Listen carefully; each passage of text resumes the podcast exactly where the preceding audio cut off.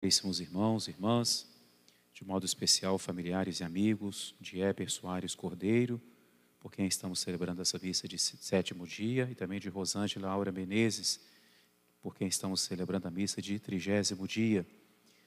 Na, na primeira leitura desta Santa Missa, o livro do Eclesiástico começa dizendo assim: façamos o elogio dos homens ilustres, e começa a falar, sem dar nomes, de todos os grandes homens, grandes pessoas, não é, que Deus foi suscitando na história da nossa salvação.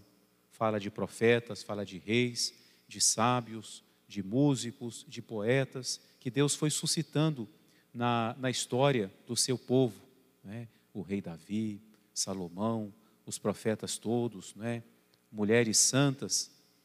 E essa leitura vai nos mostrando que essas pessoas porque elas serviram a Deus, porque elas praticaram a justiça de Deus, elas deixaram um legado, deixaram o seu nome. Ou seja, quando dizemos que o nome da pessoa é lembrado, estamos dizendo que ela ficou, é, ela é lembrada por aquilo que ela fez, por aquilo que ela foi. Isso nos leva a refletir, meus irmãos, que todos nós deixamos após, depois de nós, um legado. Alguém podia falar assim: ah, eu não, não quero deixar legado nenhum, não. Não temos, não temos escolha. Nós deixamos algo de nós com a nossa vida. Então é importante a gente sempre se perguntar, não é? Não no sentido de que nós queremos depois ser elogiados, não, mas no sentido de que nós temos que fazer o bem, né? E não passamos por esse mundo inutilmente, não passamos por aqui em vão. Então é bom nós nos perguntarmos: qual é o legado que eu estou deixando com a minha vida? Né? Se alguém tivesse que é, fazer um resumo da minha vida, não é?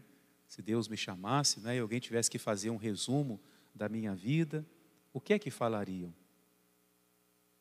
Será que falaria assim? É, tomara que Deus consiga para ele um, um bom lugar, é? apesar de tudo. Né?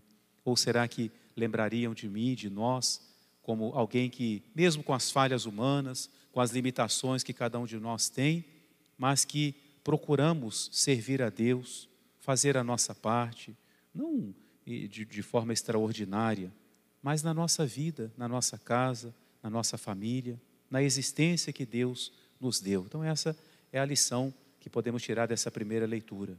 Nós deixamos uma marca de nós pela nossa passagem aqui na terra como quando nós lembramos de pessoas que nós já perdemos, né? pessoas de nossas famílias, é? pessoas que nós conhecemos, amigos nossos, e lembramos com saudade, com respeito e gratidão pelos bons exemplos dessas pessoas. Né? Então, que nós saibamos aproveitar o tempo que Deus nos dá, nos dá para deixarmos também né, o nosso bom exemplo, o nosso testemunho de fé. E no Evangelho, Jesus Agora não fala de uma pessoa em especial, mas fala de todo aquele que deseja servi-lo. E ele fala que quem procura servi-lo é bem-aventurado. Bem-aventurado quer dizer feliz. Então a pessoa que quer servir a Jesus é uma pessoa feliz. E nosso Senhor vai dando, ele dá oito pontos em que aqueles que o servem são felizes. São felizes por serem pobres, são felizes por serem mansos, são felizes por serem misericordiosos, por serem puros, por serem pacíficos. Estranho, são felizes por chorarem, são felizes por terem fome e sede de justiça, são felizes por serem perseguidos.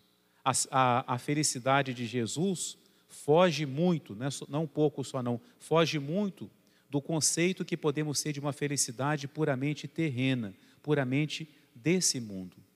Nosso Senhor fala que o pobre é feliz, o pobre no sentido daquele que é desapegado, aquele que não faz consistir a felicidade no ter, na posse, nos bens, né? ou que tem ou que ambiciona, mas que sabe que tudo isso pode ser usado, mas somente como o um meio, não como uma finalidade. Nosso Senhor fala que quem chora é feliz, porque quem chora é quem consegue se compadecer dos outros, é alguém que tem sentimento, é alguém que tem coração e quem tem coração, quem é capaz de sentir a própria dor, mas sentir também a dor do outro, é uma pessoa feliz. Nosso Senhor fala que o manso é uma pessoa feliz, não porque todo mundo abuse dele, é, aproveita que ele é calmo, então faz tudo com ele e ele suporta tudo caladinho. Não, mas porque é uma pessoa capaz de controlar os sentimentos do seu coração, é capaz de manter a serenidade em muitas circunstâncias. Nosso Senhor fala que aquele que é perseguido é feliz. Como é que pode ser feliz uma pessoa perseguida?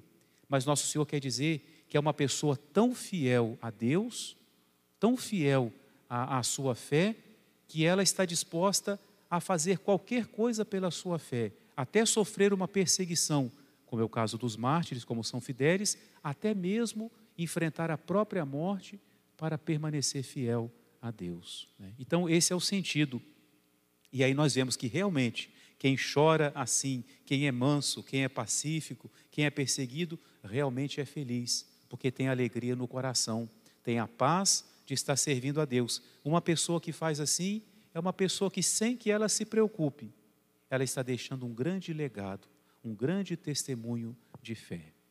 Na base de todas essas felicidades de que Jesus fala, existe uma condição para conseguir realizar tudo isso que Jesus fala, é preciso, estar, é preciso estarmos dispostos a destruir uma coisa: o nosso egoísmo.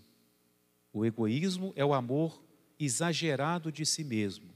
É quando nós só pensamos em nós e só nos colocamos em primeiro lugar e esquecemos dos outros. Né? Então, quando nós conseguimos, com a graça de Deus, não, eu não posso só pensar em mim. Eu não posso achar que o mundo gira em torno de mim. Eu tenho que pensar no próximo. Eu tenho que agir de uma forma consciente, de uma forma responsável. Quando nós conseguimos é, dosar esse amor por nós mesmos, não deixando que ele chegue ao excesso, ao exagero e se torne nocivo para nós, então nós encontramos a verdadeira felicidade. A felicidade do desapego, do serviço, da mansidão, de todos esses pontos que nosso Senhor fala hoje no Evangelho. Peçamos então a Deus essa graça de termos sempre a consciência de que precisamos deixar um testemunho de fé com a nossa vida. E peçamos a Ele a força e a coragem de abraçar o caminho difícil da renúncia a nós mesmos, para podermos assim viver as felicidades, as bem-aventuranças de que Jesus fala hoje no Evangelho. Em nome do Pai, e do Filho e do Espírito Santo. Amém.